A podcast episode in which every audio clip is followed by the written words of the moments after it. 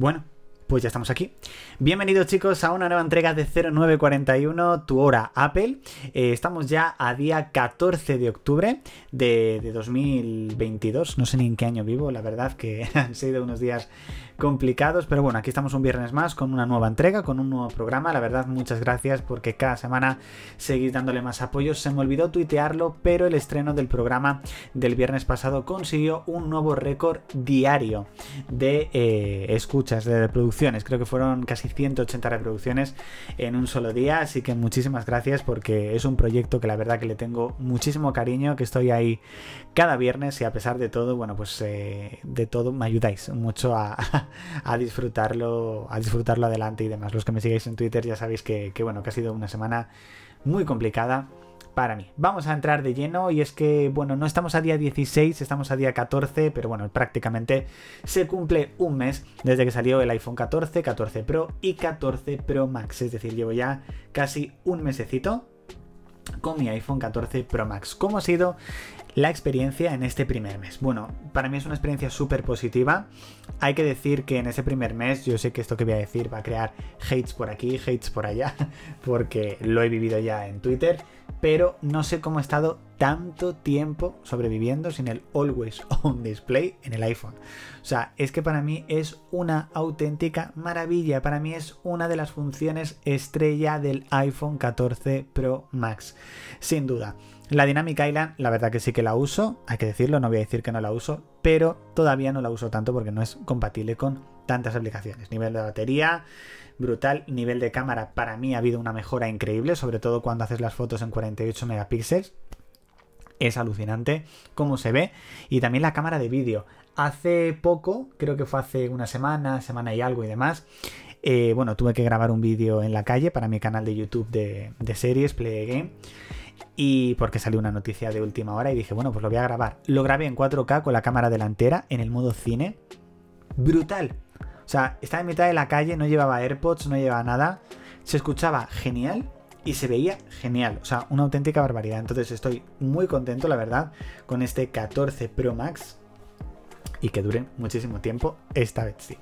Estos últimos días han salido rumores sobre cómo podría ser el iPhone SE de cuarta generación, que en un principio no veremos hasta el 2024. Recordad que ahora mismo Apple está renovando más o menos el SE cada dos años. El primero, recordemos, salió en el año 2016, tuvimos que esperar cuatro años para el lanzamiento del SE de segunda generación y solamente dos para eh, tener el de tercera generación. Todo apunta a que en 2024 saldrá el SE de cuarta generación y hay muchos rumores sobre cómo podría ser este nuevo dispositivo. En un principio abandonará definitivamente el diseño que surgió en el 2014 con el iPhone 6. En un principio ese diseño va a quedar eliminado Digo diseño de tamaño, porque si nos fijamos en diseño de carga inalámbrica y demás, nos tendríamos que ir al año 2017 con el iPhone 8. En un principio abandonará ese diseño y cuando todos pensábamos que iba a heredar el diseño del iPhone 12 y 13 mini, que yo creo que era lo más lógico, puesto que ya no se vende, se rumorea que va a tener el mismo diseño que el iPhone 10R.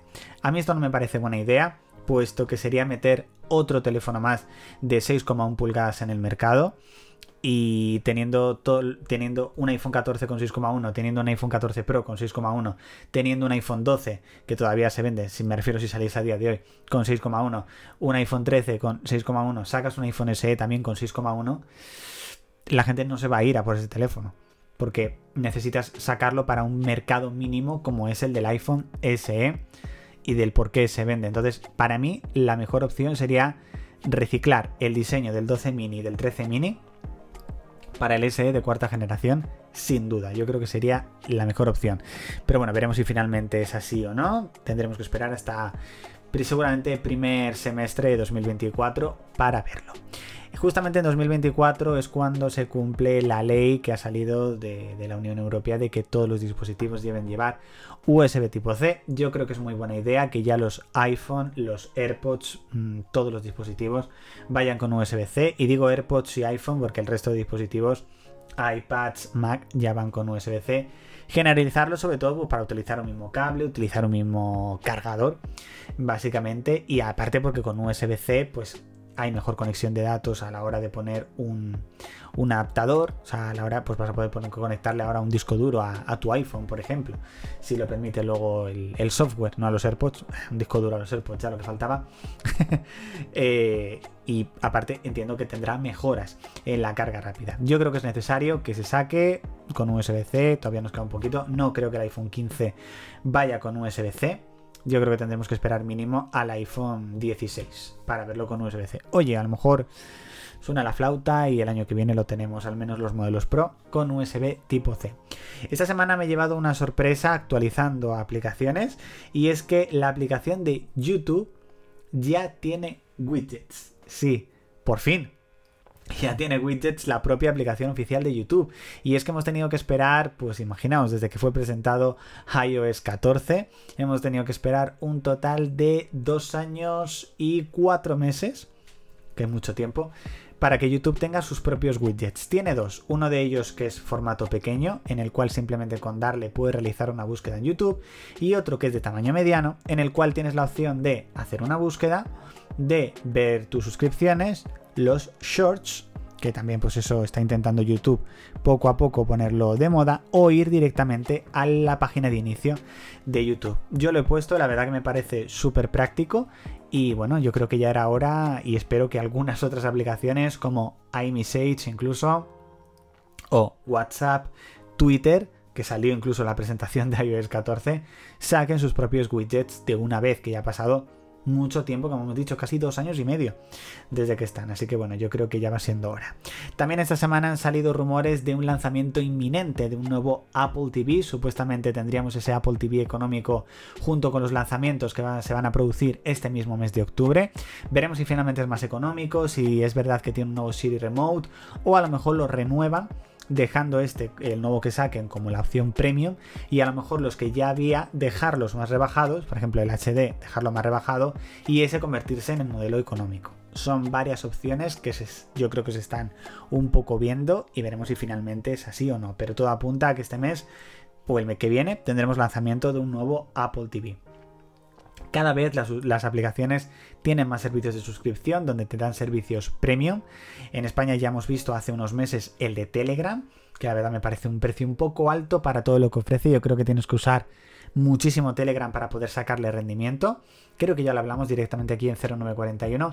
Y Twitter hace una o dos semanas ha sacado una opción muy buena en Twitter Blue, que de momento no está disponible en España, que es la opción de editar tweets de tú publicar un tweet y tienes 30 minutos para editarlo. Creo que son unas cuantas veces, creo que no hay límite, no lo sé con seguridad. A mí me parece bastante bien porque hay veces que tú publicas un Twitter, lo escribes mal y hay veces que tienes que eliminarlo y volver a, a crearlo para, para que esté bien escrito. O una respuesta, por ejemplo. Entonces, para esto me parece muy buena opción. Aparte, te sale como que está editado.